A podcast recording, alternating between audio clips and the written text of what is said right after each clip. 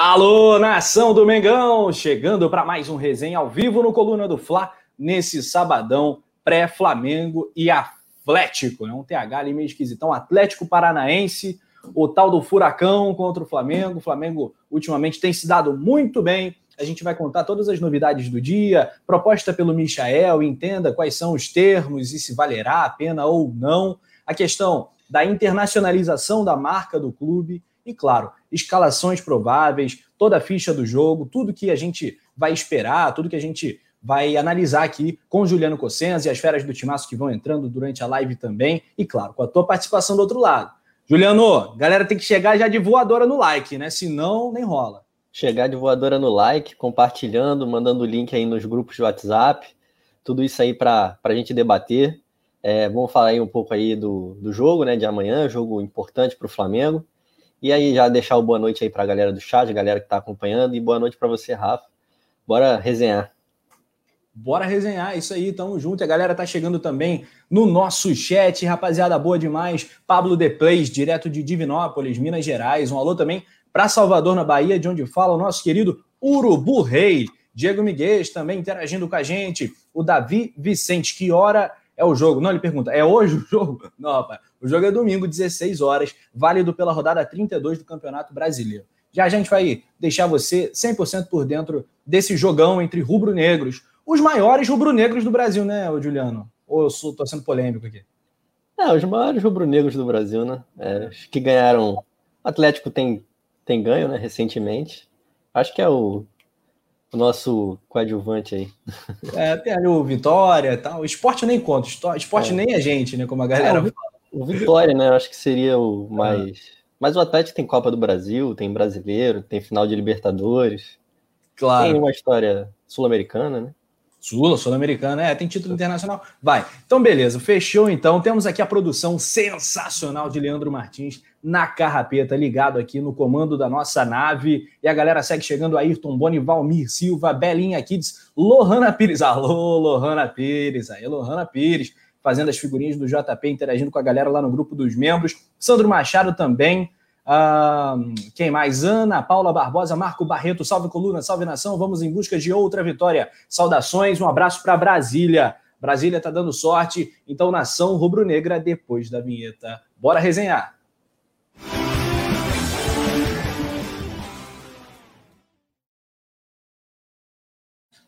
Saudando a galera com aquela bandeirada clássica que não pode faltar nos resenhas pré-jogos. Ô, Juliano, sua expectativa aí para Flamengo e Atlético Paranaense nessa rodada 32, um jogo chave, né, na luta pelo Octa.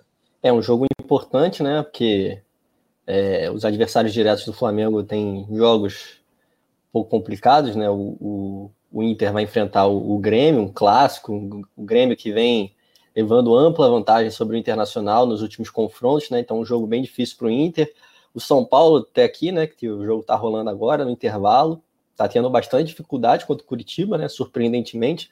O Curitiba todo remendado, já, já quase que pensando na temporada que vem, né, que já está virtualmente rebaixado.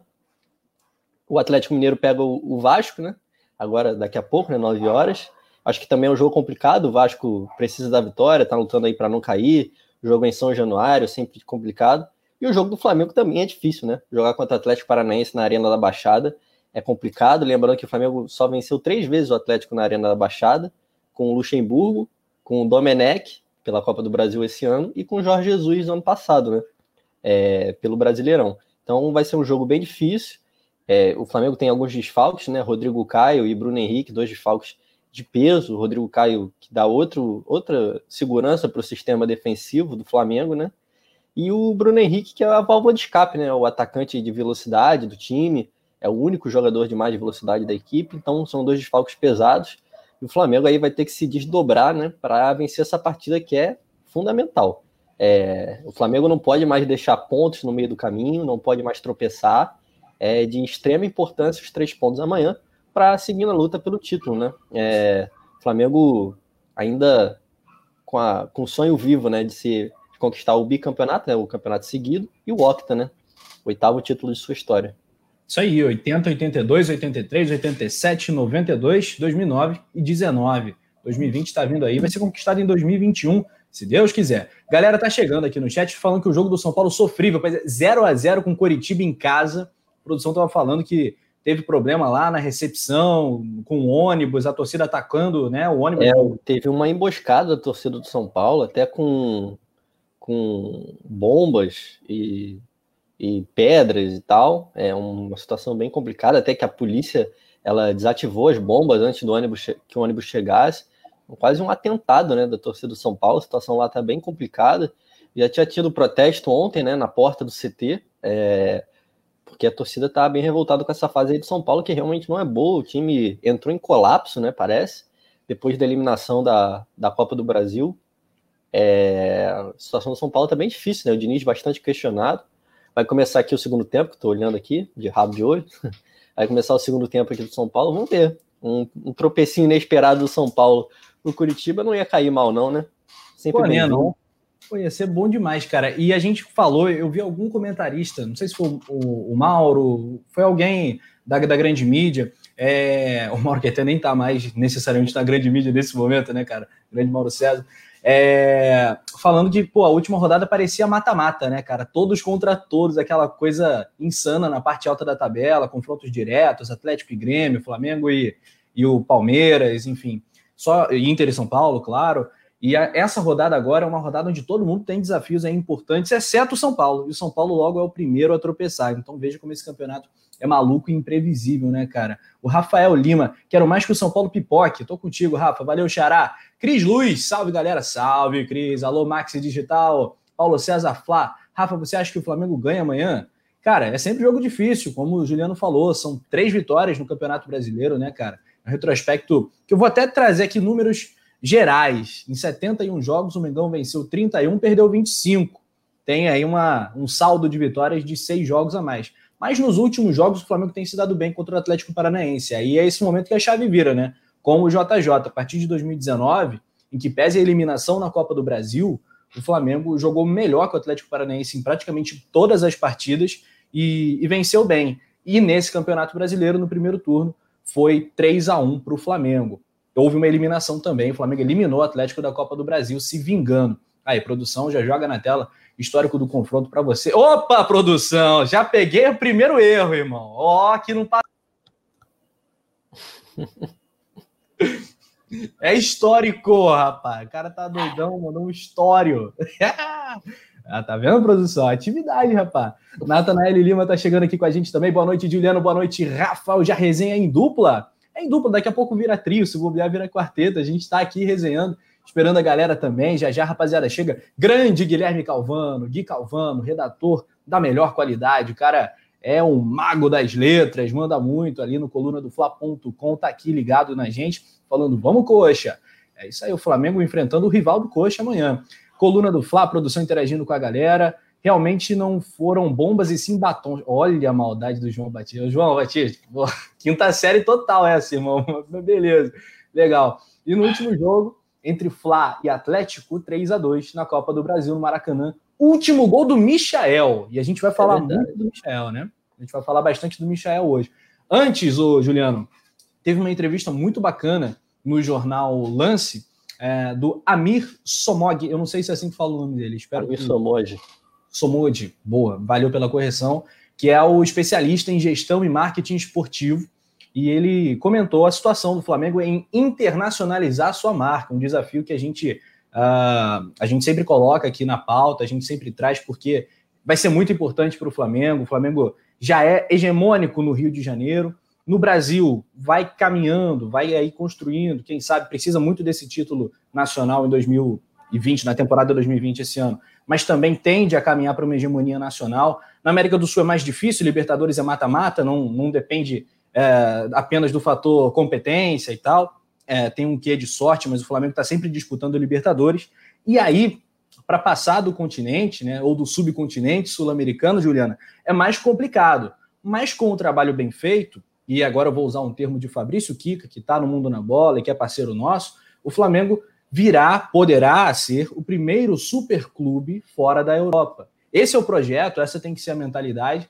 E aí tem as aspas do, do nosso bravíssimo Amir Somoji. Você tem aí ou posso passar para a galera? Pode passar. Ah, beleza. Então ele mandou assim para o lance. Ele falou: o Flamengo tem que trabalhar efetivamente na internacionalização de sua marca, não pode ficar esperando a CBF acordar. Acredito que seria melhor começar com um projeto a médio prazo de construção de marca. Isso viria a partir do trabalho em mercado e chave e uma comunicação baseada em brasilidade, futebol, felicidade, Rio de Janeiro.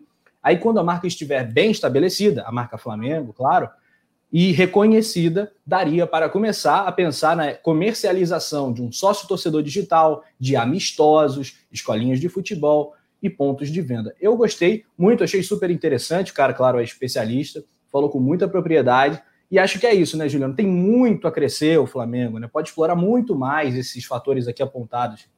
É, o, o, grande diferencial do Flamengo é o tamanho da torcida, né, em relação aos outros times do Brasil, e não só do Brasil, da Argentina, né, principalmente, que, vamos dizer assim, é o grande, outro grande país do futebol aqui no, do continente. É, eu acho que a, a, o grande diferencial do Flamengo é o tamanho da torcida.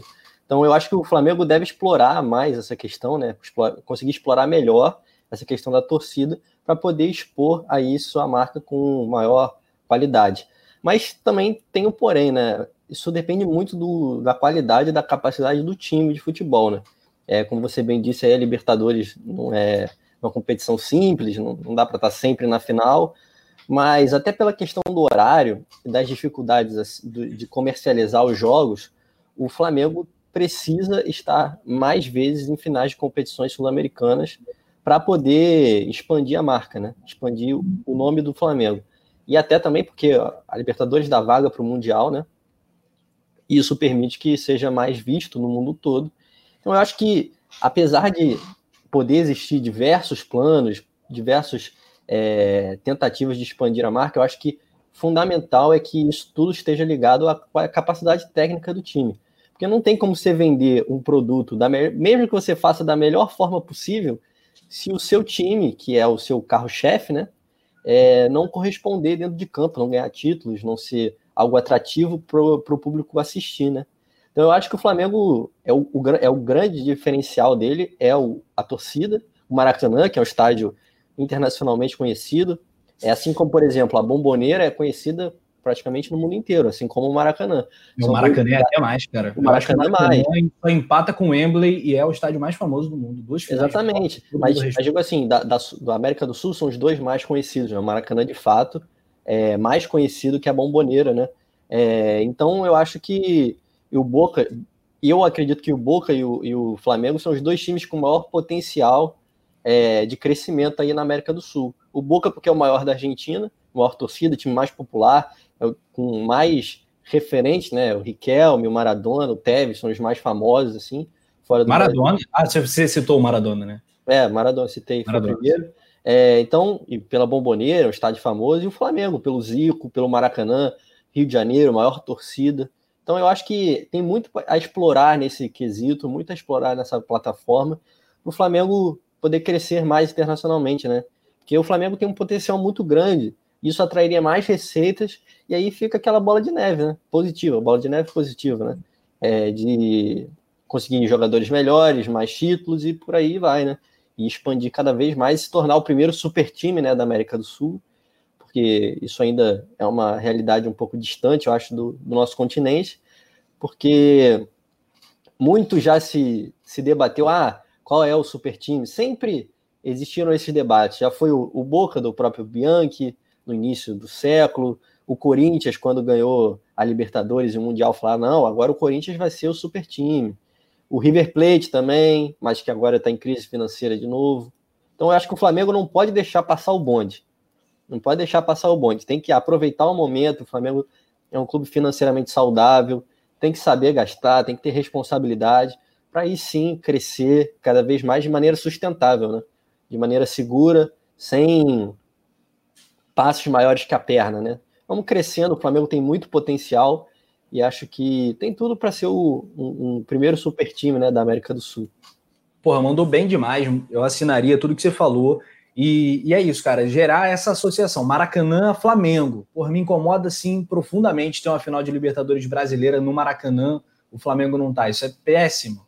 Então, fazer essa associação com o Maracanã, explorar, por exemplo, o Rio, que é uma cidade turística famosa no mundo todo, ter essa associação também Flamengo, Rio de Janeiro, futebol. Felicidade, é isso, isso tudo que o cara comentou aqui, o, grande, o Amir Somoji falou, e, e há um complemento também na fala dele, é, que é o seguinte: você parar aqui, é, um segundo recorte. Apesar de já termos alguma presença internacional nas nossas redes, ela ainda é percentualmente muito pequena. Isso mostra o enorme potencial que temos de crescimento da nossa base. Estamos trabalhando forte na internacionalização da marca e a consequente expansão das nossas redes no exterior. Neste momento, estamos finalizando dois grandes projetos para 2021 e iremos anunciá-lo em breve. Isso aqui foi fala do Gustavo Oliveira, que é vice-presidente de marketing do Flamengo. Então, há aí alguns projetos para o Flamengo tocar, né? Já, já tem alguma dica? Já tem alguma pista para gente, Juliano? Não, não tem nenhuma pista, mas eu tenho um porém assim em relação à fala dele é, que ah. se fala muito atualmente em relação ao engajamento das redes sociais. Eu acho que ainda é uma métrica não tão sólida para se avaliar. Obviamente, o Flamengo tem um engajamento positivo também muito grande, mas muitas vezes o engajamento pode ser negativo.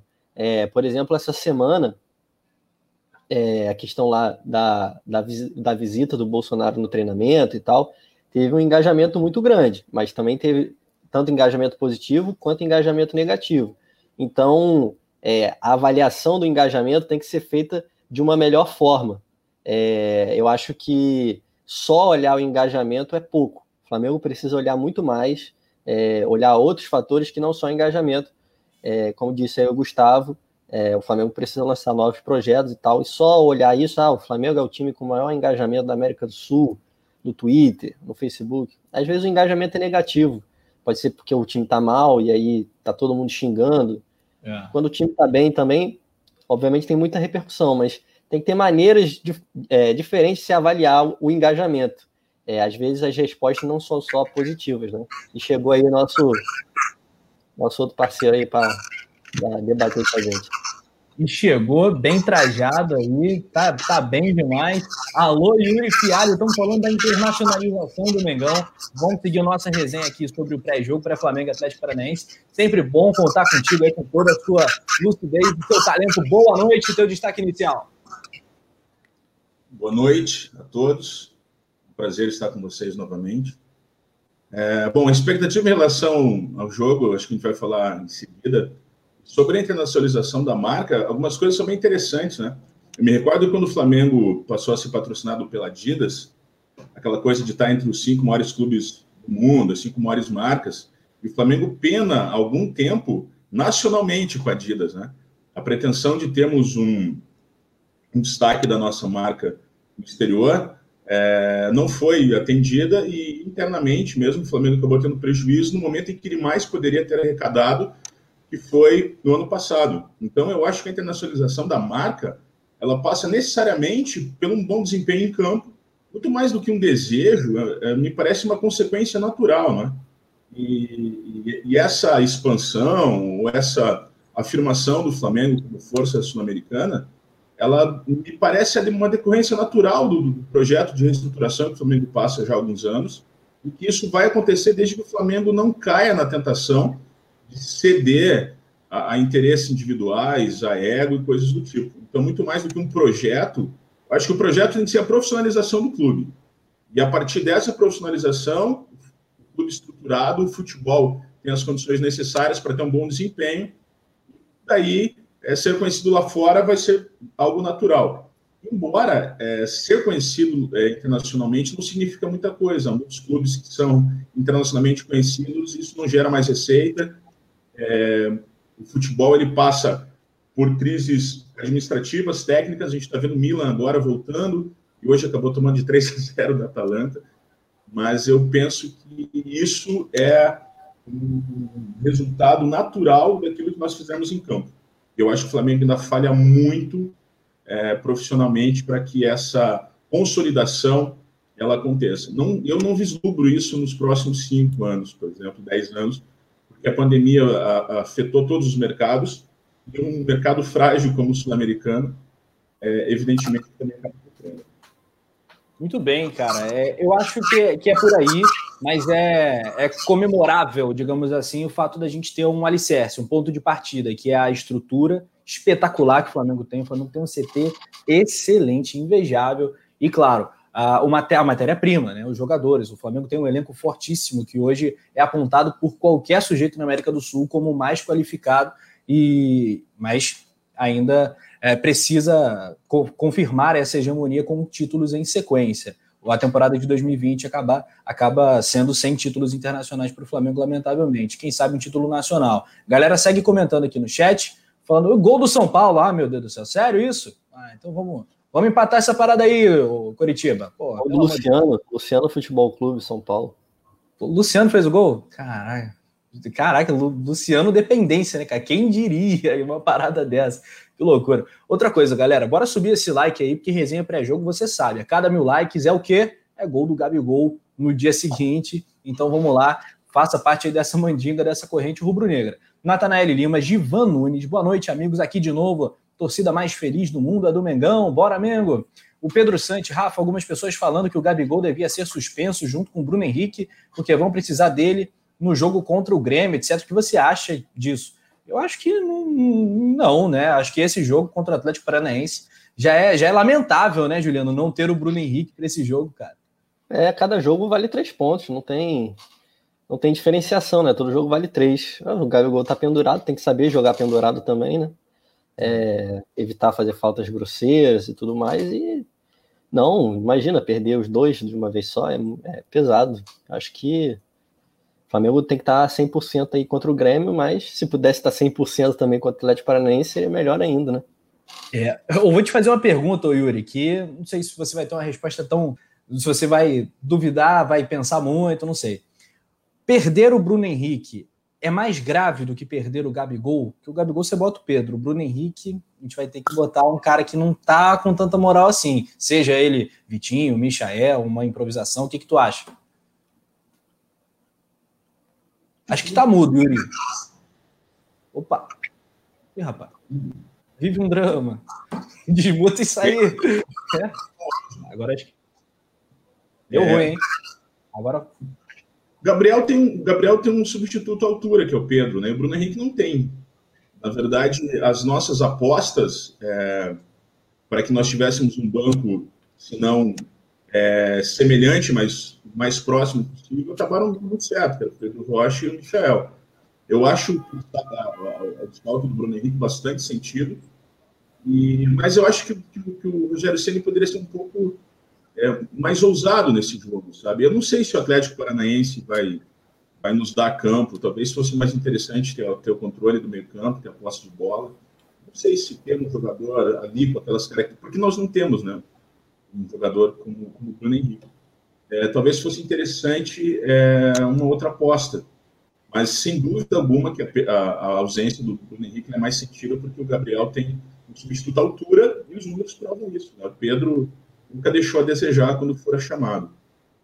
Pois é, cara. E, e né, Juliano, nesse esquema do Rogério Senna, ele precisa desse cara da velocidade, esse escape com o Bruno Henrique. É mais difícil você compor, ainda mais sem ter a tal da semana livre para treinar. Não que ele tenha aproveitado tão bem as semanas que ele teve, mas ele poderia tentar alguma outra alternativa tática, né? É, eu, eu, eu acho que ele vai manter essa, essa tentativa né, de, de colocar um jogador de mais velocidade aberto. Eu acho que ele não vai optar por jogar com dois centroavantes, Pedro e Gabigol. Eu acho que é, é improvável a situação. Pode acontecer, mas eu acho que é improvável. Ele nunca fez isso, nem durante jogos, 10, 15 minutos, parte da partida. Acho Disse que não treinou, né? O mais grave que, é que ele treinou. É.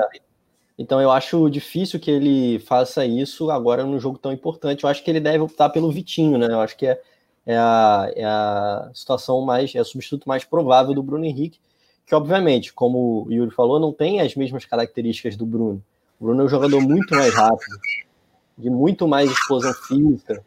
É, então eu acho que vai ser difícil para o Flamengo é, encontrar uma forma de jogar sem o Bruno com as opções que tem, né? Porque, como ele mesmo disse, o Flamengo trouxe o Pedro Rocha e o Michel com a expectativa de que engordasse o elenco, o elenco ficasse mais, mais forte. Mas acabou que eles não, não deram retorno assim previsto e o elenco do Flamengo, basicamente, esse ano é o mesmo que era usado ano passado, né? Porque com a diferença que veio o Pedro, que realmente de fato se provou ser uma grande contratação, mas nesse momento decisivo, o Thiago Mais está machucado. O Michael não deu o retorno necessário, o, o Pedro Rocha já foi embora, é, o Léo Pereira, que foi um, uma contratação para substituir o Pablo Mari, não é titular. Então, acho que no, na realidade o elenco do Flamengo basicamente se tornou, é, acaba sendo o mesmo, né? Não mudou muita coisa. Os jogadores utilizados acabam sendo os mesmos. Então, vamos ver aí. O jogo é, vai ser complicado. Vamos ver a opção do Rogério. Eu acredito que ele vai de Vitinho, não de Michael e nem Pedro, para tentar manter essa, esse jogador de mais drible, mais velocidade pelo lado de campo, né? E o Vitinho tem entregado mais que o Michael, que é, tem entregado muito pouco, né? Das vezes que foi acionado com o Rogério. Pois é, cara. É, é exagero dizer que Vitinho e Michael, por serem jogadores que estão ali entre as vai, cinco, seis maiores contratações da história do clube, são os piores custos-benefícios da história do Flamengo, o Yuri? Vitinho custando 12 milhões de, de euros, né? acima de 40 milhões de reais. É, e o Michael, que custou 7,5 milhões de euros também no início da temporada do, de 2020, né? do ano passado. Tá difícil de acostumar com isso, do ano passado, né? no retrasado. É, são custo-benefícios bastante criticáveis, né? questionáveis. É, na verdade, esse é o mal de que todos os clubes padecem. Se você fosse acertar sempre, é, me pareceria muito mais um, um golpe de sorte, né? Eu, eu costumo dizer para as pessoas mais próximas, né, o maior exemplo de é, expectativas frustradas em relação ao investimento que a gente no Barcelona. E quando o Neymar deixa a, a Catalunha e vai a Paris, o Barcelona paga 120 milhões pelo Dembélé, que passou três anos machucado. E se não vender agora por 4, 5 milhões de euros, depois ele sai de graça e nunca entregou nada. O Coutinho, a mesma coisa, o Griezmann, a mesma coisa. Nós estamos falando, a exceção do Dembélé, que era uma aposta, mas à época questionava se o Barcelona deveria contratar o Dembélé ou o Mbappé, para você ter uma ideia da frustração. É... O Michel era uma aposta. Era uma aposta, mas ele era uma aposta que o Jorge Jesus pediu. Não deu certo. O Vitinho, e é uma coisa que me incomoda um pouco, essa coisa de ser negro, isso tem, sabe, exerce um certo fascínio sobre a torcida, não ele é nosso ele esteve no, no, no rival por falta de, de, opção, de oportunidade. Mas o Vitinho nunca foi um jogador que se provou, né? A exceção dele no Botafogo, o Vitinho nunca foi um jogador confiável. Então, assim, eram duas apostas arriscadas. Uma pelo romantismo, embora o Vitinho seja um jogador técnico, ele é um jogador imaturo, sabe? O Michel, às vezes, eu estava brincando outro dia no nosso, no nosso, no nosso chat, né, no grupo do WhatsApp dos colunistas, que parece um talento reprimido, Michael. Ele não, ele parece que ele não está confortável no grupo. Né? É, mas, sem dúvida, o retorno é péssimo, tecnicamente, financeiramente. Mas veja que coisa curiosa, né? Quando nós acertamos tudo, nós praticamente vencemos tudo. Ano passado, nós tivemos um, um, um índice de acerto absurdo. Acertamos em tudo. E nessa não deu certo. É, aquele que melhor resposta nos deu, que foi o Thiago Maia, acabou se lesionando. Então, do pacote de reforços, nós não conseguimos incrementar o elenco. E isso é, é terrível. Thiago Maia e Pedro, né? Foram as exceções. Thiago e Pedro. É, na verdade, assim, é, perdão, perdão pela falha, né? É que o Pedro, o Pedro, a resposta foi tão boa que eu acabei me esquecendo do Pedro. Mas dessas apostas, assim, o Thiago Maia foi aquele que se provou a mais acertada. Os outros acabaram não dando certo.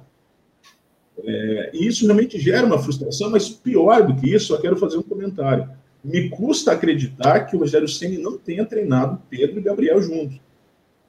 Houve momentos ali em que um ou outro estava lesionado e que isso impedia, evidentemente, que ele pudesse treiná-los, mas já faz algum tempo que os dois estão à disposição. Se ele não treinou, isso me parece uma, uma falha do Rogério Ceni, ele não pode é, optar por não treinar com os dois centroavantes. Concordam comigo? Se ele tendo à disposição vários zagueiros e ele imagina que o, que o Arão pode oferecer uma melhor saída de bola, compensar a lentidão do Gustavo Henrique ou a inconsistência do Léo Pereira, qual é a justificativa para não treinar com Pedro e, e, Gabriel juntos? Eu não consigo entender. Né? E aí a gente entra naquele, na, na, na, naquela, naquele questionamento: o que é convicção e o que é teimosia? A diferença é que quando dá certo, A ideia acaba sendo uma, uma, convicção, e quando é errado é teimosia. Então, não me parece justificável ele não treinar com, com, com Pedro e com Gabriel, porque há jogos que pedem os dois. E não raro, o Flamengo passou vários jogos ao longo desse, desse campeonato, em momentos que estava em situação adversa, cruzando bolas na área, de maneira aleatória. Então, não vejo como justificável isso. Eu sei que não era essa a pergunta que você me fez, Rafa, mas eu acho importante que é, eu acabei não comentando o assunto, eu acho, acho isso relevante. De fato, é só para arredondar, então, para não me estender muito, realmente há uma grande frustração pelos valores investidos, mas eram, eu, eu via como apostas. E apostas você tem uma, um percentual muito grande de, de erro. Né? Então é isso. É, eu acho que está perfeito, cara. É isso aí. É, eu não sei qual me decepciona mais, talvez o Vitinho pelo tempo e por ter vindo como a maior contratação da história do clube. Acho que isso um, teve um peso psicológico nele brutal. Não, não, consegui ver o Vitinho, o tal Vitinho do Botafogo que você comentou, até em alguns momentos do, do CSKA, mesmo no Internacional, que foi rebaixado, o Vitinho jogou bem naquela temporada, em 2016, se não me engano. No Flamengo ele teve alguns momentos, né? meio que um vagalume, e para 40 milhões, quase 50 milhões de reais, vagalume não, não basta, né? Bom, temos a escalação na tela. Provável escalação do Flamengo. O Atlético Paranaense é um adversário sempre temido dentro de casa, mas vive uma fase bem complicada. Duas vitórias em 15 jogos. Né, tá, tá ali na 12 colocação, se não me falha a memória. Já já a produção joga na tela a classificação do campeonato também. Juliano, vamos à provável escalação do Mengão. Manda pra gente. Provável escalação do Flamengo, é, como eu tinha dito aí na minha outra fala, eu acredito que o Vitinho né, deva, deva ser o substituto do Bruno Henrique. E aí ele vai manter a equipe que, que começou, né? Porque o Gustavo Henrique entrou durante a partida, mais ou menos a equipe que começou o jogo, com o Vitinho no lugar do Bruno Henrique. Aí seria é, Hugo, Isla, o Ilharão, mantido na zaga, né? Que fez uma boa partida. Gustavo Henrique, Felipe Luiz, Diego e Gerson como volantes. Arrascaeta, Everton Ribeiro, Vitinho e Gabigol. É, então eu acho que essa vai ser a opção do Rogério ele vai tentar jogar com, com um jogador aberto, um atacante de mais velocidade. O Vitinho é aquilo, né, que você mesmo disse, é um jogador muito instável. Ele faz partidas, faz uma partida muito boa e cinco muito ruins. É. Ele não consegue ter sequência em nenhum momento. Em nenhum momento do Flamengo ele teve uma sequência muito grande de, de boas partidas. Ele sempre alterna muito, ou faz partidas muito boas, ou faz partidas muito ruins. Então é, é sempre um extremo ou outro. Vamos torcer para que amanhã ele esteja ligado, se realmente de fato ele for titular, que ele esteja ligado e consiga fazer uma boa partida, é, para que o Flamengo consiga essa vitória que vai ser de suma importância para a sequência do campeonato. Só fazendo uma complementação é, no assunto das contratações, né? O Flamengo fez sete contratações né, para essa temporada. Foi o Isla, o Léo Pereira e o Gustavo Henrique, Pedro Rocha, Michael, Thiago Maia e Pedro.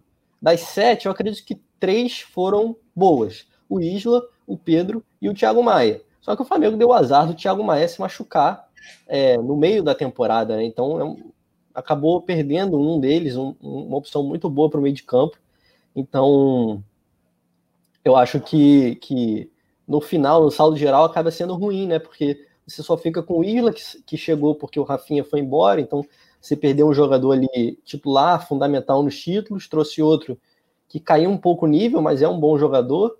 E o Pedro, né, que é o artilheiro do time no ano, que realmente faz uma grande temporada e já foi comprado, né, vai ser comprado agora ao fim da, da temporada, né, que é quando acaba o empréstimo dele pro, com o Flamengo, vai ser comprado por um valor muito alto, né, 86 milhões de reais. É, mas acho, o, o saldo acaba não sendo positivo. Mas também é aquilo, toda contratação é, na realidade, toda contratação é uma aposta, porque você não sabe se o jogador vai se adaptar. Às vezes ele pode sofrer uma lesão grave que acaba atrapalhando a, a, a, o desenvolvimento dele no time, atrapalhando a carreira. É, é uma situação difícil, né? Toda contratação acaba sendo uma aposta. E em 2019 o Flamengo acertou em quase todas, né? E acertou ainda por valores baixos. Rodrigo Caio veio por um valor baixo, veio 20 milhões de reais, o Bruno Henrique 23 milhões. Então, tudo pelo que eles entregaram, o Flamengo em 2019 acertou tudo, né? É, e ainda acertou a contratação do Jorge Jesus, que também foi um golaço. Então, é, o, o 2019 acaba não sendo o parâmetro, né? Não, não, é normal você acertar todas as contratações de uma temporada só. O normal é você acertar, se faz seis, se acerta três, duas, é a média. Eu acho que a frustração maior fica porque é, quando os jogadores vieram, a expectativa era muito alta, né, de manter o nível de 2019, ainda cresceu o elenco. Mas a normalidade é essa. Toda contratação é uma aposta e acaba tendo acertos e erros, né? Acho que é Legal. por aí. Maneiro, maneiro. Rapaziada, dedão no like. Temos aqui um, temos aqui um superchat do Gabriel Rodrigues. Valeu aí pela moral. Não tem mensagem, mas aí a mensagem aparece em destaque aqui pra gente. A gente lê o nome do cara, Fera Brabo. Um abraço para você, Gabriel. Tem também o Eduardo Mitrione, que falando que prefere o Michael. Vitinho perde muito gol. Uh, a gente vai falar muito do Michel já já, hein? Jailton Brito falando que Léo Pereira, Vitinho e Michel foram grandes prejuízos, isso sim a Natanael Lima interagindo com Vicente Flalô, Vicente Flá estava sumido, hein? É, Bruno Martins está na área, Romel Ferraz Frauches também, falando que o gramado do Maracanã é ruim, lesiona os jogadores, bem melhor jogar em Brasília. Cara, né? Eu comentei isso ontem no resenha. Ah, dois fatores que eu vi pouca gente falando, né? Que foram fundamentais para o Flamengo desenvolver seu jogo bem e ser menos atrapalhado. Gramado, que estava um tapete lá no Mané Garrincha, e até é um fator que é secundário ou terciário, mas que é um fator do jogo, a arbitragem que foi boa.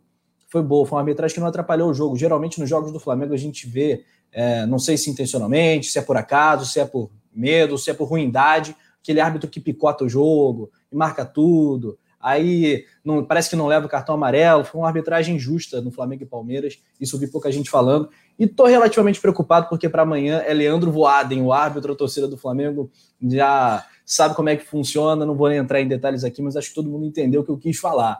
É, vamos ficar de olho. Gramado é uma questão para o jogo de amanhã também, pois é um gramado sintético, a gente vai abordar isso também. Na Lohana Pires interagindo com a gente, o Gabriel Rodrigues aposta num 2 a 0 para o Mengão. Você aí, tá confiando no título? Bota aí sim ou ainda não. Queremos aí uma enquete rápida, vamos lá. Tá confiando no Octa? Comenta aí sim ou ainda não. Se ganhar amanhã, vai passar a confiar. Ribamar no Mengão, que nome, hein, fera? Vou bater na madeira aqui, que isso nunca aconteça. Um abraço para você. O Luiz Fernando de Jesus também falando que espera um jogo difícil. Túlio Rodrigues e seu chinelinho. Enquanto Vicente Flá está sumido, estão comparecendo no lugar dele. É, Vicente Flá. Lohana Pires aí já está flertando com a produção do Coluna, hein? Não queria ser o dedo duro, não? Já sendo, mas tá rolando uma coisa aí. Lohandro, dizem. Lohando, dizem. Ô, Lohandro, uh, Romel Ferraz, gramado do Maracanã é ruim. É, já li esse comentário, Gelton Brito também. A galera toda comentando, participando. Olha, olhando, vai me dar um vapo-vapo já já. Ô, galera, Michael vai sair do Flamengo? Interrogação, já diria o Avalone, saudoso. Interrogação. Michel vai sair do Flamengo ou Juliano Cossenza vai para os Emirados Árabes? Então, ele recebeu uma proposta do Al Ain, dos Emirados Árabes, é uma proposta por empréstimo, é, sem obrigação de compra, né? É, que seria um, um, negócio mais vantajoso. Não agradou muito a, a diretoria do Flamengo, é, essa proposta que veio dos Emirados Árabes, mas o empresário dele, o Eduardo Maluf, é, parece que, que quer que o negócio seja feito, né? Porque o Michel não vem recebendo muitas oportunidades, é, a, com a chegada do Rogério, ele ficou mais escanteado ainda, né? Ele já não vinha recebendo muitas chances com o Domi. O Domi já não optava muito, preferiu o Pedro Rocha, o Vitinho até jogando pelo meio. Como ele foi um pedido do Jorge Jesus, ele acabava até jogando mais com o Mister, né?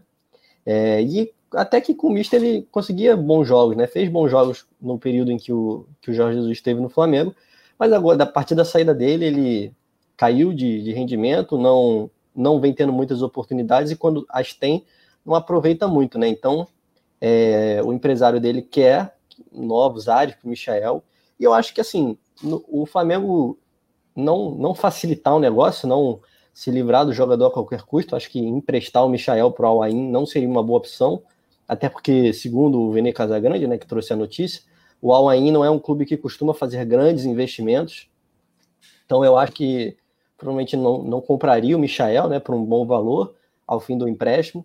Então eu acho que o Flamengo, mas acho que seria positivo o Flamengo também buscar novos ares para o Michael, tentar fazer uma negociação, porque foi um jogador caro, é, e que não está trazendo retorno. Então eu acho que ficar mais tempo com ele, deixar ele encostado, um jogador que custou tão caro, vai só desvalorizar mais ainda ele, mais ainda e ele é um ativo do clube, né? Então acho que a melhor opção seria buscar um negócio, buscar uma transferência, mas acho que nesse molde de empréstimo, sem obrigação de compra, nada, eu acho que não que não é muito positivo para o Flamengo, não.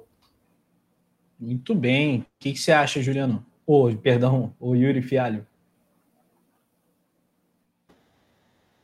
Olha, eu não, eu não vejo como uma alternativa ruim emprestar o Michel. Tudo vai depender de como o Flamengo pretende planejar o elenco para a próxima temporada. Né?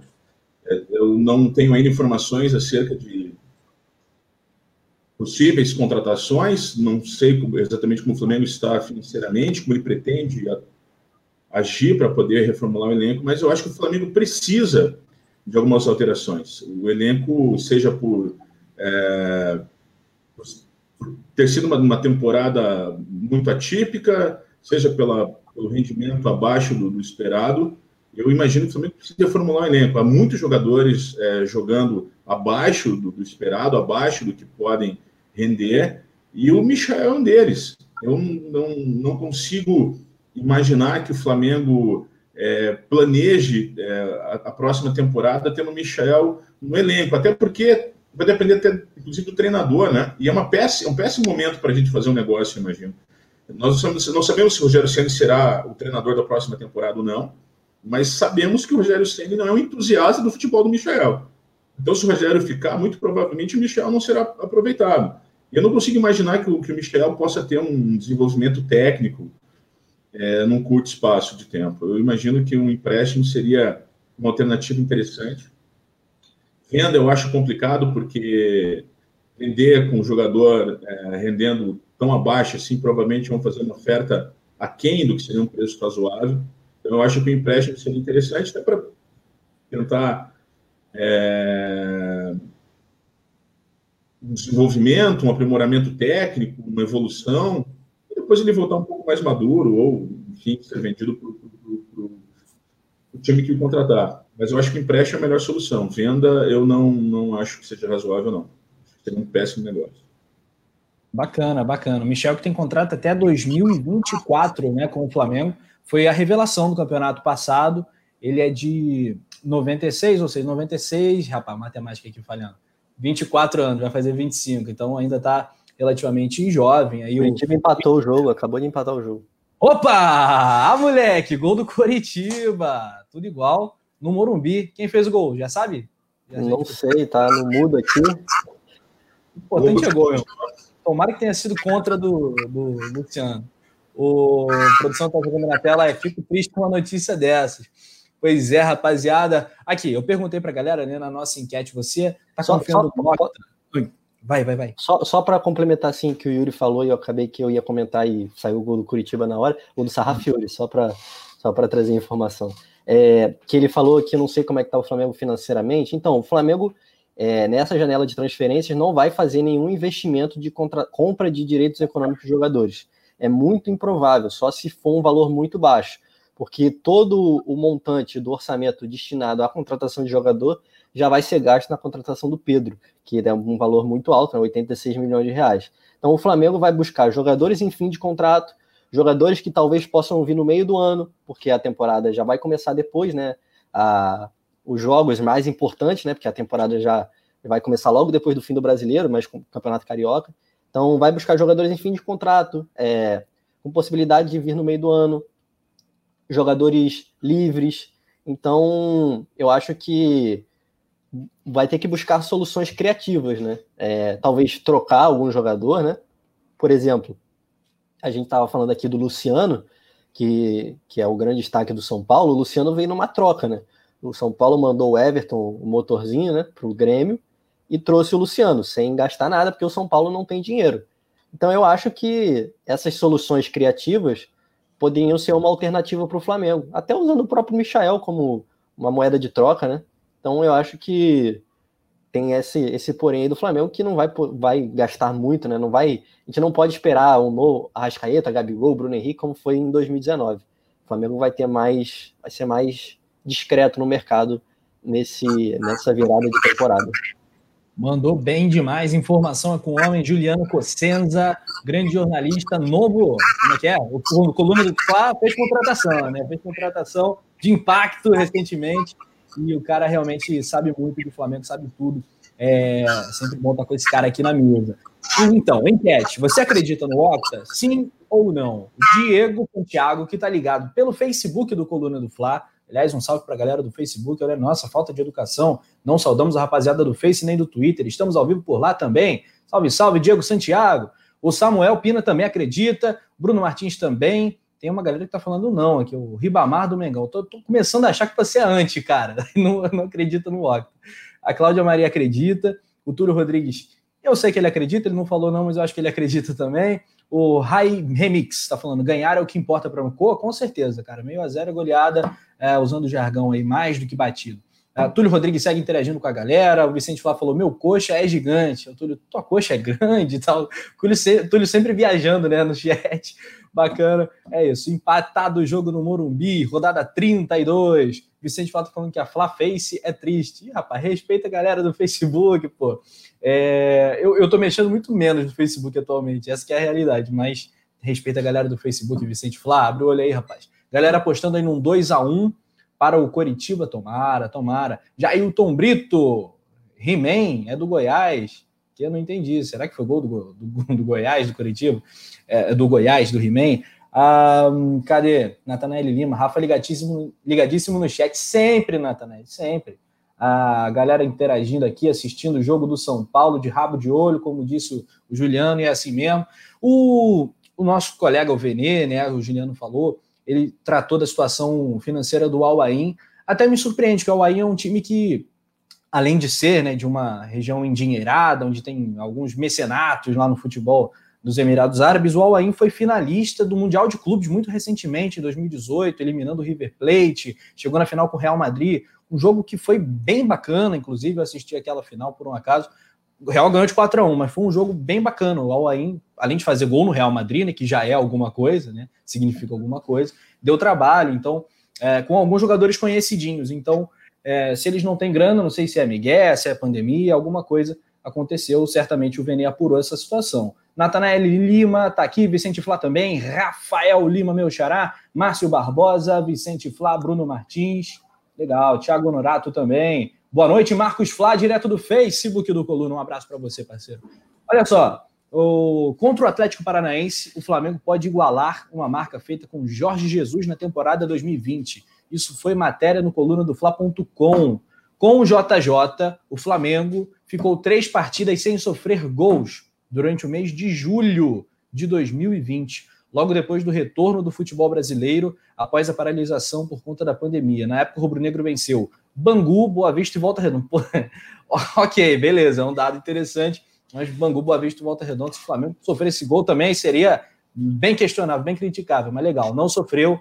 E é curioso que o Flamengo foi esse tempo todo sempre tomando gols, coisa que foi desgastando o trabalho do Domi, né, que tomava não tomava poucos, né, tomava muitos gols é, e goleadas, e com o Rogério Ceni também já estava incomodando. Todo jogo tinha gol do adversário, Agora parece que o Flamengo está um pouquinho mais sólido defensivamente. Passou num teste de fogo, né, Yuri, que foi contra o Palmeiras. Agora vamos ver. O Atlético Paranaense tem lá o, o Renato Kaiser, que de vez em quando marca gol e tal. Acho que já fez gol no Flamengo também. O cara tem, tem lá as suas, suas armas, mas Flamengo tá. Tem Rodrigo Caio, o desafio até aumenta, né? Bem, o Flamengo tem um péssimo histórico de jogos aqui em Curitiba. Para quem não sabe, eu moro em Curitiba. É, e o ano, ano passado, não, né? 2019 foi muito significativo. Eu estava na Arena da Baixada, como eu estava nos jogos anteriores. Eu testemunhei em loco grande parte das maiores humilhações que o Flamengo já sofreu em campo. Pla vários é, placares de jogos de tênis, 6-1, 6-0, enfim.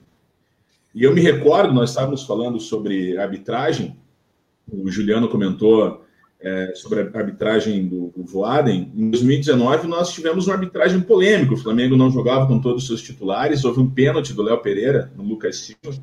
O Braulio deu o pênalti, marcou o pênalti, foi chamado pelo, pelo VAR e acabou é, revendo a sua marcação. E foi um pênalti escandaloso aquele, foi uma coisa bizarra. Mas eu tenho boas sensações para o jogo de amanhã. Né? Essa marca do Jorge Jesus, como você bem comentou, Rafa, são números, e sobre tortura, os números falar aquilo que a gente quiser. Né? É, de fato, não tomar gol contra o Goiás, e, e, eu gosto muito de algumas reações da torcida do Flamengo, porque elas são espontâneas, são passionalmente espontâneas, como aquela aquela certeza de que nós começaríamos o jogo perdendo por 1 a 0 porque o Rafa Moura estava escalado. Então, assim, ter vencido o Goiás sem ter tomado gol, ter vencido o Palmeiras sem ter tomado gol, muito mais do que igualar o recorde do Jorge Jesus, é dar um pouco de segurança para a defesa, dar um pouco de estabilidade da equipe poder ter essa, essa serenidade de que pode não tomar gol. Né? E não houve tanta, não houve mudanças significativas, mas acho que mentalmente isso fortalece a equipe. É, eu comentar a minha última participação aqui, eu disse que o Flamengo não se provou confiável em nenhum momento da temporada. E eu sou facilmente seduzido a qualquer sinal de melhora do time. Então, não ter tomado gols de Goiás e de Palmeiras me deixa muito confiante para o jogo de amanhã. E eu acredito que nós vamos ser vitoriosos, assim. É, e não é um, um, sentimento de iludido, não. Eu consigo ver sinais de, de, de melhora, um pouco mais de consistência. Eu não fico muito preocupado com a ausência do Bruno Henrique, não, não, não quero é, parecer é, ingênuo, que ele não faz falta, claro que faz falta, mas eu acredito que a, a opção que nós tivemos, se for o Vitinho que for entrar, eu acredito que seja, eu vejo o Flamengo forte para o jogo de amanhã. Eu vejo o Flamengo melhor preparado e talvez esse grupo que foi vencedor em 2019, foi vencedor no início de 2020, talvez seja um momento de reencontro. Não dá, não dá para nós deixarmos de acreditar que, que esse time possa, em algum momento, se reencontrar e jogar um futebol competitivo e que o credencia a disputa do título. Eu acho que amanhã pode ser o jogo da afirmação, como eu já pensei isso diversas vezes ao longo dessa temporada, mas eu acho que há sinais de, de uma certa evolução tímida, uma evolução tímida, mas eu vejo isso com, com, com bons olhos. Assim, não ter tomado gols contra Goiás e Palmeiras me faz crer que não tomaremos amanhã, mas se tomarmos, acredito que mesmo assim estaremos vitoriosos. Legal, tomara, cara. Flamengo, Flamengo, como diz o outro. Reta final de Curitiba e São Paulo. São Paulo e Curitiba no Morumbi. Coisa linda, sensacional. Amanhã o Flamengo pode igualar a pontuação do São Paulo caso esse resultado se mantenha. A galera fala que eu vou, que eu, que eu zico, que a gente vai zicar e tal. Tomara que isso não aconteça. Oi? Só um comentário, Rafa. Não esqueça que o, a, a mudança no Palmeiras se deu com a derrota do Palmeiras para o Curitiba. Né? E talvez o Curitiba derrube mais um, mais um treinador. Dificilmente o, o Diniz continuará no São Paulo se o São Paulo não sair vencedor hoje à noite. Eu, é verdade. Eu apostava na demissão após o 5x1 pro Inter, mas é, foi mantido e tal. Cara, posso. Não, fica insustentável. Diga lá, Juliano, tem alguma informação nesse sentido? Não, mas eu, eu acho que o Diniz tem pouca chance de ficar caso o São Paulo não vença hoje, né? Porque a situação do Diniz já não tá das melhores. Mas enfim, o que eu queria falar é que em relação à melhora do Flamengo, eu acho que assim, são, são poucos jogos, né? O Flamengo veio de dois jogos muito ruins contra o Fluminense e Ceará, e dois jogos que eu considero, considerei bons. Um muito seguro contra o Goiás, fez a partida que tinha que fazer, protocolar, e um muito bom contra o Palmeiras. Principalmente no primeiro tempo, né? Que eu acho que aí foi quando o Flamengo fez uma, uma das melhores atuações aí na temporada. Mas eu acho que ainda eu é, racionalmente falando, né? Porque o lado torcedor ele fala às vezes, né? E o lado torcedor a gente se empolga com qualquer meio a zero contra o americano no Campeonato Carioca. Mas eu acho que ainda é pouco. O Flamengo precisa ter constância. O Flamengo foi acho que dos times que estão na parte de cima da tabela, o único que em nenhum momento mostrou regularidade, que empolgou o seu torcedor a ponto de falar, putz, esse time tá com cara de ser campeão. Eu acho que em nenhum momento do campeonato o Flamengo teve isso. Vamos ver, né, se chega nessa reta final e o time engrena, porque é, é, são, foram muitos tropeços com resultados com, contra times ruins, contra times que estavam mais desesperados.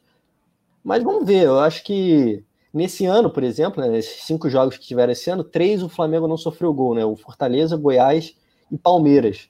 É, vamos ver se, apesar que nesse meio ter tido as duas partidas ruins contra Ceará e Fluminense, vamos ver se a defesa de fato não, não evolui, né? Se de fato não evoluiu, está melhorando sob o comando do Ceni é, e consegue sair mais uma vez aí invicta. Vai ser muito importante. A, a, a defesa, para mim, é o principal fator para você ser campeão. Um time muito vazado dificilmente é campeão. É, se você pegar o histórico, pelo menos fica no top 3 ali de melhores defesas, top 4. Tipo, o Flamengo tem uma defesa muito vazada, então que nesse final de, de campeonato o Flamengo consiga se consolidar como uma boa defesa para poder sair com o título. Pois é, cara. E eu acho que o, o, último jogo contra o Palmeiras foi o grande jogo da temporada, né? Do Campeonato Brasileiro do Flamengo. Assim, a gente teve alguns jogos onde eu e Túlio quase infartamos no estúdio do Coluna. O do Bahia foi um deles, 4x3. Flamengo Palmeiras 1x1. Flamengo e Inter 2x2. Foram jogos alucinantes, espetaculares. Mas esse último, pela vitória maiúscula, consistente, foi, foi o jogo em que eu vi mais a galera comentar o tal do Deixou Sonhar, meme do Ronaldinho e tal. Oi? Tá fazendo vapo vapo? É o quê? Acabou, Acabou Curitiba e São Paulo. Um a um. Que que é isso, São Paulo? Vive um drama lá, o tricolor no Morumbi. Olha só, então você tem a sequência do Mengão na tela, é da esquerda superior para a direita. Então, ali, Flamengo Palmeiras jogamos, beleza. Próximo jogo, Paranaense fora, Grêmio fora, Esporte fora, Flamengo e Vasco no Maracanã. É, será no Maracanã esse jogo, né? Será. Será no Maracanã, já vai estar de volta da Comebol a Bragantino e Flamengo em Bragança Paulista, lá no, na Bia Bichedi, Fly Corinthians em casa, Fly Inter em casa, e a gente fecha a campanha, esperamos, do Octa contra o São Paulo no Morumbi. Essas duas últimas rodadas, meu irmão, vai ser para quem tem coração forte. Ayrton Boni está interagindo com a gente, falando que acabou, é isso aí, parceiro. É, e ele é membro do clube do canal, hein? Faça que nem o Ayrton. Torne-se membro acessando o link que está aqui na descrição do vídeo. A descrição do vídeo você toca lá embaixo do título, né? Tocou, vai abrir ali uma série de links, a descrição, né? A descrição do vídeo. É, e aí você vai ter essa possibilidade de se tornar membro. Tem várias, vários benefícios. Mensagem em destaque, como você confere, Natanael, Ayrton, Lohana, eles têm a mensagem ali com certo destaque, facilita até na leitura. E, além disso, sorteios, uma série de, de brindes e grupo de WhatsApp. Bom, a tabela de classificação, Yuri Fialho. Olha só. Olha, Inter, Flamengo e Atlético, para mim, após essa derrota do São Paulo, acho que temos uma baixa entre os candidatos. Após esse empate, perdão. Esse empate com o Curitiba, temos uma baixa entre os candidatos, assim, favoritos. Acho que hoje está entre Inter, Fla e Atlético. Palmeiras e Grêmio ali correndo por fora, com algumas chances, mas dependem aí de alguns fatores. O que, que tu acha? Os favoritos é, da semana, né? Como diz a canção dos Titãs, a melhor banda de todos os tempos da última semana. Eu vi uma projeção interessante no início da semana que o Atlético Mineiro, pelas, pela, pela, pelos jogos, ele era o favorito e ele acabou empatando. Então, assim, eu ainda não me, eu não arrisco ainda limitar os principais candidatos a Flamengo, Inter e Atlético Mineiro. Eu ainda acredito que os quatro. Eu não descarto o São Paulo ainda, porque a pontuação é muito próxima. Nem mesmo o Palmeiras eu descarto. E a tabela do Flamengo que me deixa um pouco preocupado. a minha expectativa, um pouco mais otimista, depois de não tomarmos gol contra Goiás e Palmeiras, essa renovação da, da, da esperança, essa coisa de torcedor que se ilude fácil, o menor sinal de melhora, é, ela cede espaço à racionalidade quando observa a tabela. A minha confiança é contra o jogo, em relação ao jogo contra o Atlético Paranense amanhã aqui. Mas os nossos jogos, Rafa e Juliano, os próximos jogos, à exceção do esporte, nós temos jogos complicadíssimos. A nossa tabela não está confortável. Mesmo o Vasco, mesmo o Vasco, que agoniza nesse campeonato, não me parece um jogo fácil e jamais será um jogo fácil, por tudo que envolve. É, então, assim, eu vejo ainda uma proximidade. O Atlético Mineiro, quando dá a impressão de que vai deslanchar, que vai fazer prevalecer a, a estratégia ofensiva, sufocante uh, do São Paulo, ele acaba vacilando. Então, assim, não consigo ainda olhar para um time e dizer esse time ou esses dois times serão, são os mais é, fortes candidatos. Eu ainda vejo que os quatro primeiros têm chance, e também não excluo o Palmeiras, volto a repetir, sem querer ser repetitivo, mas já sendo, a pontuação é muito próxima. E os times estão se mostrando irregulares. Por isso, não limito, mas, como eu disse anteriormente, penso que amanhã, se vencermos o Atlético Paranaense, porque tem um, tem um fator aí, é, Juliano, Rafa e assinantes do, do canal, que é o seguinte: o Flamengo foi muito, muito mexido, o Flamengo se mostrou muito mexido após as últimas duas derrotas, porque começou a respingar em quem estava de uma certa forma tranquilo, a torcida começou a cobrar de todo mundo.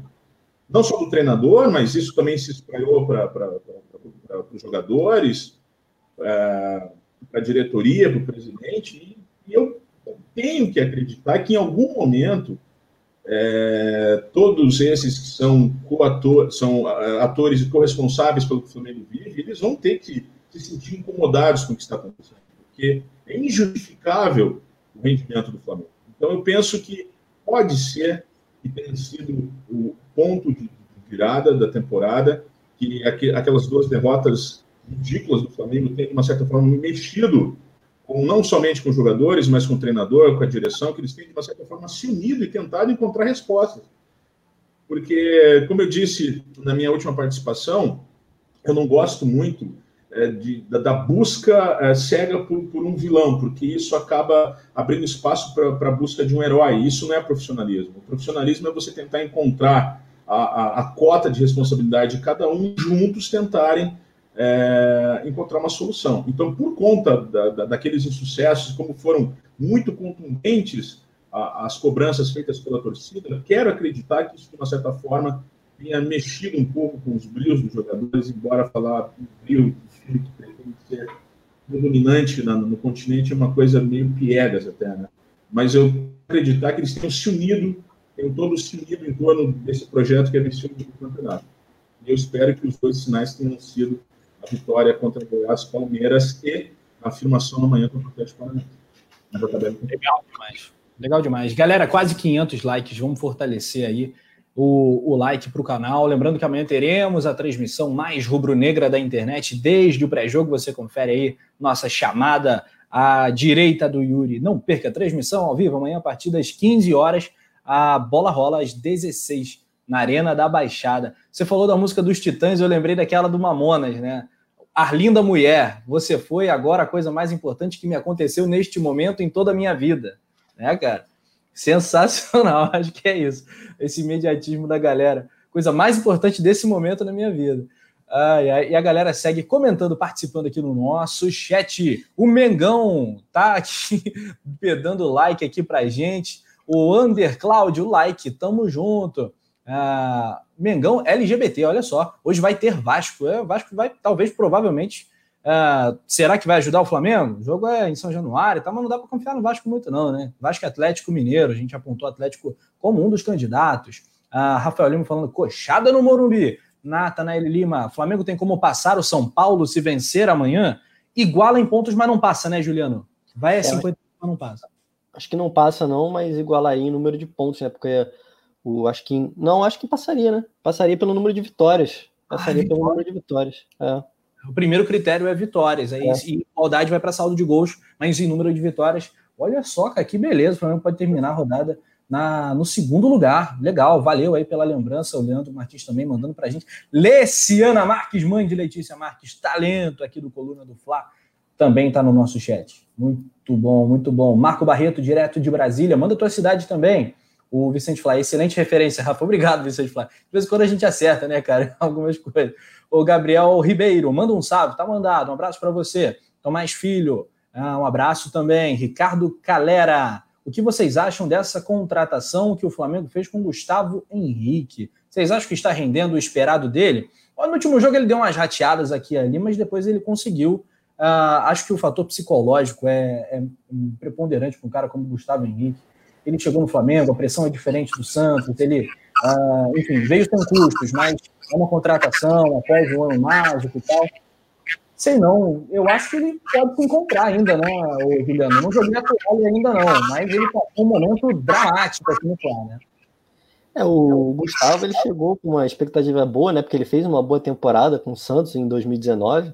É, ele o Lucas Veríssimo, o Luan Pérez, né? O São Paulo ele costumava jogar com uma linha de três. Só que é aquilo, né? A confiança e o mental faz, fazem muita diferença no jogador de futebol, né? Eu acho que o Gustavo Henrique começou a ter jogos ruins e a confiança dele foi afetada de uma maneira muito forte, assim. E ele não consegue repetir as boas atuações que ele teve com a camisa do Santos, com a camisa do Flamengo. Então, assim, eu acho que ele não é um péssimo jogador. É, ele não jogaria no Santos o tempo que ele jogou como titular e não teria chegado ao Flamengo se ele fosse horrível. É, eu acho que ele não é um jogador horrível, mas eu acho que não conseguiu render ainda com a camisa do Flamengo. Vamos ver se com confiança, né? Porque ele fez dois bons jogos. Eu acho que ele foi bem contra o, contra o Goiás e foi bem contra o Palmeiras também. É, entrou um pouquinho nervoso e tal, mas acho que ele deu conta do recado. Vamos ver se ele não consegue engrenar, né, cara? Eu acho que ele é um, poderia ser uma opção muito boa, assim como o Léo Pereira também. Léo Pereira, jogador que já passou por seleção de base, jogador que foi é, campeão titular sul-americano, campeonato brasileiro. Era um jogador muito promissor. Quando veio, eu particularmente achei uma grande contratação. Não acho que ele tenha desaprendido a jogar, principalmente com a bola no pé, né? Sempre foi a grande característica dele o passe, as viradas de jogo. Sempre foi um jogador que se destacou muito nisso, né? Mas no Flamengo ele tem se notabilizado até pelos erros de passe, né? alguns erros assim de bobos. Então eu acho que tem jogador, são jogadores assim que precisam estar mentalmente bem, com confiança para renderem mais, né? Então eu acho que tanto o caso do Gustavo Henrique quanto o caso do Léo Pereira, acho que eles sentiram um pouco a, a, a pressão no Flamengo e não estão conseguindo render tanto. Legal, cara. É, muito bem. Léo Pereira, né, que vai enfrentar seu ex-clube. Léo Pereira não vai ah, provavelmente jogar, a menos numa situação muito específica, mas aí a possibilidade da lei do ex fica por conta do Léo Pereira. É, será que tem um outro ex-jogador do Atlético Paranaense de cabeça? Eu acho que não. O Atlético que vem de três jogos sem vencer, empatou com o Curitiba no clássico lá, o Atletiba, o empatou com o São Paulo também em casa, na Arena, e perdeu para o Bahia na última rodada por 1 a 0 provável Atlético Paranaense é o seguinte: o Atlético que é treinado pelo Paulo Autuori. Santos, que é um ótimo goleiro, o Jonathan, Pedro Henrique, Thiago Heleno e Abner na lateral esquerda. No meio do campo, Richard, que é ele mesmo, que jogou no Corinthians, no Fluminense e tal. Christian, Fernando Canezin e Carlos Eduardo. No ataque, Nicão, que teve já a fase exuberante e tal, atualmente não tá essa Coca-Cola toda, e o Kaiser, que é um perigo aí, é, aquele tipo de jogador que gosta de fazer gol contra o Flamengo, né, cara? Né, tipo, a gente falava preocupado do Rafael Moura do jogo do Goiás. É, o Kaiser é um cara aí que acho que já fez gol no Flamengo também, essa temporada, não fez? Se não me engano, fez. Pelo Atlético Goianiense ainda, quando ele estava por lá, né? E, e, eu acho que, se não me engano, ele fez pelo Atlético Paranaense também. É possível, é possível. Eu me lembro de ter narrado o gol do Kaiser. Ele fez, ele fez, agora que eu lembrei. Ele fez o gol de cabeça, inclusive. 3 a 1 Flamengo no Maracanã, foi o gol do Renato Kaiser, foi o gol que ele fez no Flamengo essa temporada. Mandou bem, mandou bem. Vicente falar falando, saudade do Cirino, só você, né, cara? Cirino que chegou no Flamengo falando assim: eu não sei se eu vou chegar no patamar do Zico, né? Pelo amor de Deus, Cirino. É, aí é difícil, cara. Cirino, ai, zero saudade. Ricardo Calero, eu prefiro até Noga ou Wallace, que ajudou a conquista do título da Copa do Brasil 2013, que ele, rapaz, olha só, Olha, eu já passei uma, já passei muita raiva com o Wallace, assim. O Alisson, o Wallace não é o Wellington, não é um César Martins, mas tá lá, tá ali, né? Entre os, os que eu menos gostava na zaga do Flamengo.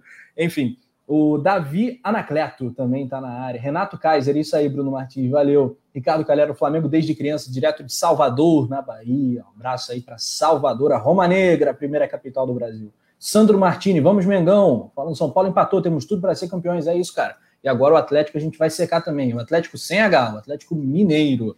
Muito bem. Ah, o Atlético já fez a lista de relacionados. Não vou passar todos os nomes aqui porque não é muito necessário. O time provavelmente eu acabo de passar pode entrar um Alvarado e tal, uh, ou Jadson, mas dificilmente vai fugir muito desse time provável que a gente passou. O que, que, que foi? Diga lá. É, eu, eu acho que o Flamengo eu acho que a grande preocupação do Flamengo tem que ser na bola aérea do Atlético Paranaense, porque o Flamengo tem sofrido muito com gols de bola parada é, nos últimos jogos, inclusive antes dessa sequência de dois jogos sem sofrer gol ao longo do ano.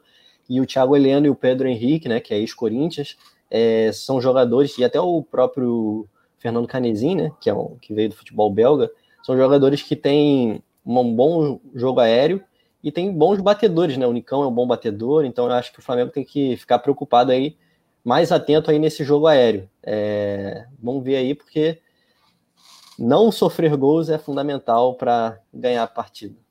É, como é que é o termo em inglês? É clean sheet, clean sheet, não tomar gol, né? É... O Rogério, o Flamengo já conseguiu quatro, né? Que assim, quatro. não é muito, mas já parece ser melhor do que estava com o Domi, com Botafogo, Fortaleza e os dois últimos jogos, Goiás e Palmeiras. Então, é. o Domi tinha sido, se eu não me engano, apenas contra o Santos. Posso estar enganado, mas foi apenas contra o Santos na Vila. Então, acho que tem uma melhorada né, no sistema defensivo, mas ainda está longe do ideal, né? Também o Flamengo ainda segue sofrendo muitos gols. Vamos ver se agora engrena aí e o Flamengo não segue tomando tantos gols assim. Legal, cara. É, que mais que eu ia falar? Ah, Gustavo Henrique, né? A força aérea do Flamengo, 1,96m, provavelmente ele vai ser escalado. A galera reclama, pô, por que, que o Rogério não bota o Natan, que joga e tal? Após a última exibição do Gustavo, ele vai acabar tendo mais esse voto de confiança. Deverá começar o jogo ao lado do Ilharão. O Bruno Martins lembra do Eraso. Frickson Eraso. Meu Deus do céu. É o elegante. El elegante. Pelo amor de Deus. Qual foi o pior zagueiro que você já viu no Flamengo? Comenta aí. Agora a gente quer saber. O pior de todos, que mais te deu pra raiva. Mim, pra é, mim foi o Wellington. Disparadamente. O Wellington, para mim, foi que, porque ele jogou muito tempo, né, cara? Esse tem, tem esse porém também, né? Ele não foi só aquela passagem rápida. O Heraldo foi muito rápido. O, o Wellington jogou muito tempo, né? Teve jogadas muito bizarras durante muitos anos, então acho que para mim foi o pior. O que mais me irritou certamente foi o Wellington. Rapaz, a produção enlouqueceu. Mandou um Pablo Mari. Tá, tá doidão, produção? Olha esse sabadão aí, cara. Juízo. Espero a resenha acabar. Pablo Mari, o pior que você viu? Não é possível. Não é possível. Acho que ele entendeu errado. É, se justifica aí no chat, que senão a galera vai te cobrar, Leandro. Abre o olho aí. Ô, Yuri, quem foi o pior zagueiro que você já viu com o manto sagrado? Olha, é um. Eu, eu, eu concordo com o Julião. Acho que, que me, as, as iras assim mais vivas, acho que são as do Wellington mesmo. Era muito ruim. Era muito ruim. Era, de, era sofrível. Pena de Atlético Mineiro. Era muito. Mas tem uma coisa, né? A gente estava falando do Gustavo, só fazer um comentário bem rápido em relação ao, ao Gustavo. É, dificilmente você vai notar um, um, zagueiro rendendo de maneira satisfatória se ele tiver um time desequilibrado. É, por exemplo, o, o, a nossa defesa no passado raramente ela era testada. Mesmo, mesmo contra o River Plate, que é um jogo que as pessoas têm uma ideia equivocada sobre ele, né? Dizem que, que o River Plate dominou o Flamengo. O River Plate, na verdade, não deixou o Flamengo jogar, mas nós não fomos é, sufocados pelo River Plate. Né? O Flamengo é um time muito seguro o que nós tínhamos ano passado não permitia nem que nós testássemos os nossos zagueiros, embora eles fossem muito bons. Então, o Gustavo Henrique ele acaba sendo é, personagem desse péssimo rendimento de todo o time, né? E não só em lances que você evidentemente percebia que era uma falha coletiva, mas individualmente o Gustavo Henrique ele falhou demais nessa temporada. É assustador um jogador como o Gustavo Henrique. Eu concordo que ninguém desaprende a jogar futebol ele era treinado pelo Sampaoli, o Jorge Jesus autorizou, se não pediu, pelo menos referendou a contratação dele, mas o Gustavo Henrique cometeu erros individuais assim bizarros, tomada de decisão. Tomada de decisão é culpa exclusiva do atleta. Isso não fica na conta do sistema, não fica na conta do treinador. Isso é culpa exclusiva do atleta. Eu não gosto do Gustavo Henrique, só para ficar claro. Só Tá mudo. Opa, agora tá vamos lá. Eu tava lembrando de Irineu e Moisés que não podem faltar nessa lista de piores zagueiros do Flamengo, né, cara? É, mas acho que eles entram naquela mesma onda ali do, do que eu falei, né? Que eles não jogaram tanto, né? Jogaram pouco tempo. Moisés, acho que jogou até menos que o Irineu. Aí o, o Wellington, ele, cara, aquele pênalti que ele comete lá em Guayaquil, que ele deita na Libertadores, deita e faz o pênalti deitado de costas no jogador do Emelec, aquele jogo que a gente estava precisando da vitória, aquele jogo até de lateral direito. aquele pênalti ali foi, foi ridículo. E o Atlético Mineiro perdeu um pênalti, estou na trave, o Johan. Opa! Caraca, aí sim, hein? Aí sim, estão deixando sonhar. É, rapaz, olha só, o Vasco com sorte é coisa rara, hein? O Vasco anda azarado numa maré, uma zica danada. Bola na trave, pênalti perdido pelo Atlético Mineiro. Muito boa essa informação. Vamos acompanhar. A galera lembra é, César Martins, o Wallace, o Wellington, muitos votos para o Wellington, Praustes foi lembrado também pelo Éder Fernandes. Valeu, galera.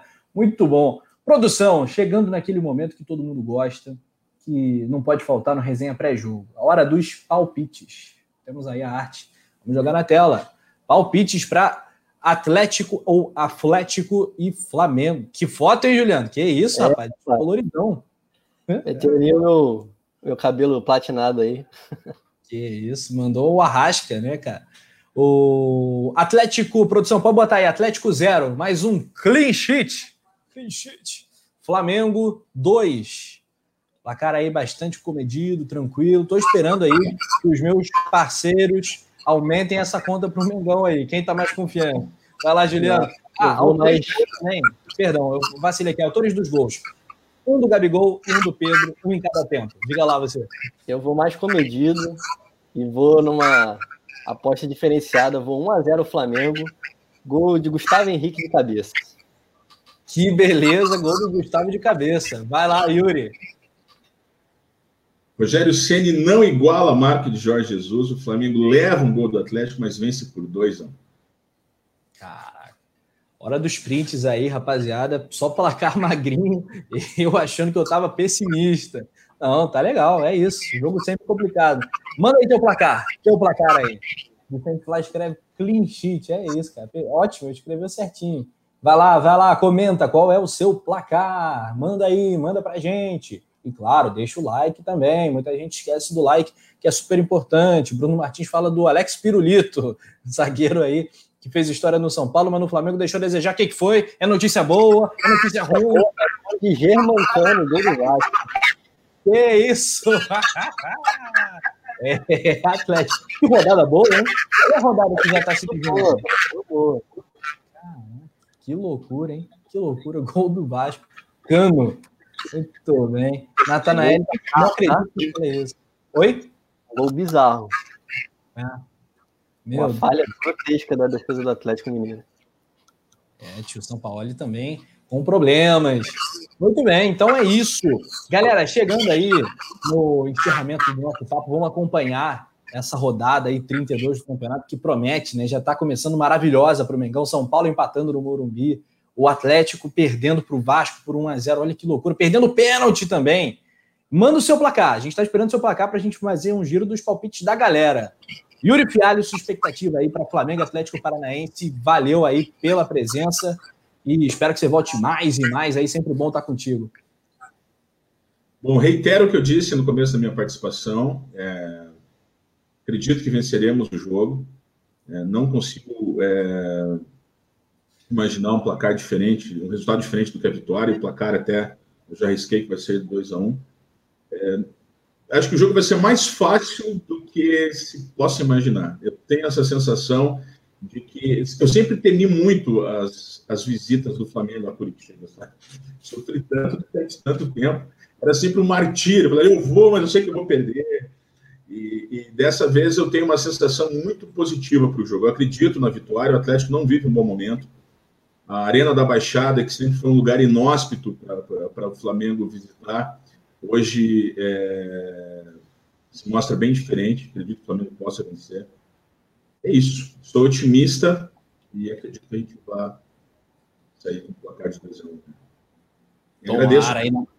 Tô até. Agradeço. É um prazer estar aqui. Sempre bom, cara. Fera brabíssima. Show de bola. Galera aqui mandando alguns palpites. Temos o Carlos José Correia Araújo falando Flamengo 3 a 0 O rapaz tá confiante mesmo. Assim que a gente gosta. Ricardo Calero pergunta sobre a continuidade do Senna. É só o tempo dirá, né, cara? Só o tempo dirá.